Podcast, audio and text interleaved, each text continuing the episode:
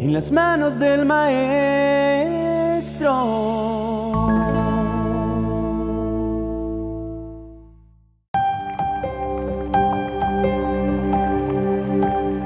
Cuentan los grandes y experimentados pescadores que las mayores pescas se encuentran siempre mar adentro. Pocas veces encontrarán grandes pescas mientras permanezcan cerca de la orilla. Parece obvio, ¿verdad? Pues resulta ser tan obvio como el amor de Dios, pero aún así muchos de nosotros lo desconocemos. Permíteme explicarte a qué me refiero. Todos los días evidenciamos el amor de Dios en nuestras vidas. De diferentes maneras el Padre Celestial busca hacernos saber cuánto nos ama, con detalles, con milagros cotidianos y con obras sorprendentes. Pero ese, querido amigo, es tan solo el nivel básico de lo que significa experimentar el amor de Dios.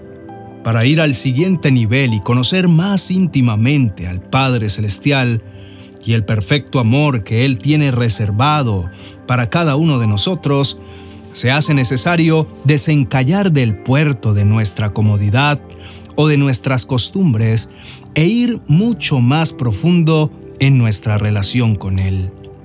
Al fin y al cabo, de eso se trata todo esto de conocer más íntima y profundamente a nuestro Padre Celestial y por ende ser atrapados por su amor inagotable, disfrutando de una pesca de gracia nunca antes conocida ni percibida por nuestros sentidos. ¿Has oído hablar del amor del Calvario? Muchas personas utilizan este concepto para referirse a ese punto cúspide del amor de Cristo.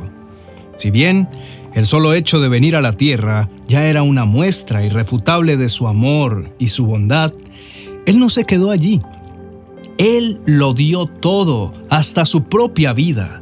Por tal razón, nuestra meta es llegar a conocer, disfrutar y compartir ese nivel de amor, ese amor que no se reserva nada y por el cual fuimos justificados. La Biblia lo resume de la siguiente manera quien siendo por naturaleza Dios, no consideró el ser igual a Dios como algo a que aferrarse. Por el contrario, se rebajó voluntariamente, tomando la naturaleza de siervo y haciéndose semejante a los seres humanos. Y al manifestarse como hombre, se humilló a sí mismo y se hizo obediente hasta la muerte y muerte de cruz. Por eso, la invitación en este día es a que lejos de afligirnos, y sentir que nadie nos ama, cuando vengan esas olas de soledad en las que sintamos que nuestro trabajo es perdido y nuestro esfuerzo no cosecha triunfos, hagamos lo que dice la palabra.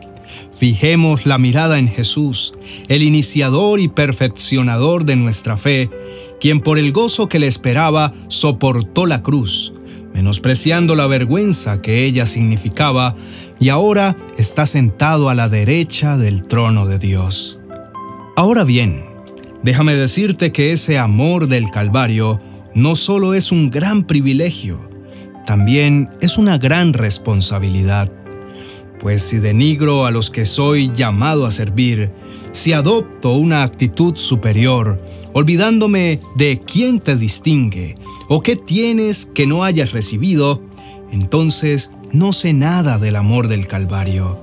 Si me ofendo fácilmente, si me contento en continuar en una enemistad indiferente, aunque la amistad es posible, entonces no sé nada del amor del Calvario. Asimismo, si me amargo por los que me condenan, a mi parecer, injustamente, olvidando que si me conocieran como yo me conozco a mí mismo, me condenarían aún más entonces no sé nada del amor del Calvario. En este día quiero que entiendas lo siguiente. El sentirnos amados por Dios es un enorme privilegio, pero profundizar en ese amor, a tal punto que podamos compartirlo con los demás, es nuestra responsabilidad. En eso radica la esencia de nuestra vida, el para qué de nuestra existencia. Vamos, levántate y no permitas que pase un día más sin el verdadero sentido de tu vida. aun si te cuestionan o se burlan de ti, por elegir marcar la diferencia y amar en lugar de odiar, por elegir perdonar en lugar de cobrar venganza, no te desanimes. Recuerda que fuimos llamados por un Dios que rompe con lo ordinario y hace todo nuevo. Por eso ama y hazlo sin miedo, pero también sin esperar nada a cambio, que la recompensa vendrá por sí sola. Al elegir el camino angosto, te encontrarás con una gran recompensa. Solo debes permanecer siempre firme. Hace algunos días escuchaba una historia que conmovió profundamente mi corazón y me alentó a elegir este camino del amor. La historia relataba que después de la guerra, cuando se entró en los campos de concentración, se encontró un gran odio entre los débiles y demacrados sobrevivientes. En uno de los campos había un hombre polaco con aspecto tan sano y sereno que pensaron que no llevaría mucho tiempo prisionero. Pero se sorprendieron al enterarse que hacía seis años que estaba allí. Pensaron entonces que no habría tenido que sufrir las mismas atrocidades que la mayoría de los demás. Pero, al interrogarlo, supieron que los soldados habían llegado a su casa, habían puesto contra la pared a su esposa, a dos hijas y a tres hijitos pequeños, y los habían ametrallado allí mismo. Y aunque él les había suplicado que lo mataran también, lo habían conservado con vida por el conocimiento y capacidad que tenía en traducción de idiomas. Después él dijo, en aquel momento tuve que decidir si iba a odiar a los soldados que habían hecho aquello. Sin embargo, me fue fácil tomar la decisión. Yo era abogado y en mi profesión había visto los efectos del odio en la mente y el cuerpo. Era el odio lo que acababa de matar a las seis personas que me eran más queridas en el mundo. Entonces decidí que dedicaría el resto de mi vida, ya fuera unos días o muchos años, a amar a los demás. Pocos entendemos el efecto restaurador que tiene el amor en nuestras vidas. Quizá hemos visto una cara de la moneda, nos hemos sentido amados y vaya que es una sensación liberadora pero pocas veces hemos experimentado la plenitud de dar amor, de entregarlo todo a Él, del elegir el camino de la gracia y del favor divino, compartiendo de gracia lo mismo que de gracia recibimos de mano del Creador. Amar nos libera y mucho. Guardar enojo, odio y resentimiento nos encadena a una vida vacía y sin sentido. En cambio, cuando elegimos amar, soltamos todo lo que no nos sirve, lo que de una u otra manera nos lastima y no nos permite avanzar en la vida.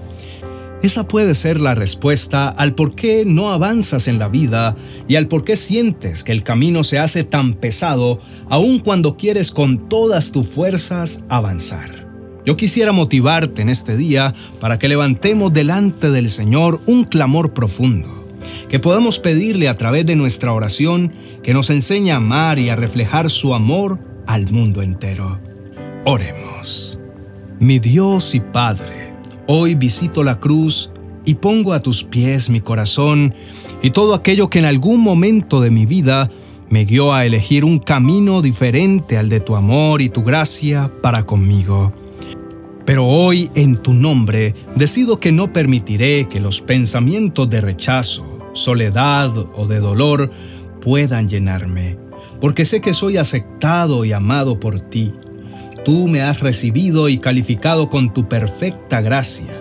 Por tanto, ningún pensamiento, ningún sentimiento podrá hacerme sentir o creer lo contrario. Me gozo profundamente al saber que te pertenezco y que me compraste a precio de sangre, no solo para que pudiese disfrutar de tu gran amor, sino para que pudiera reflejarlo al mundo entero.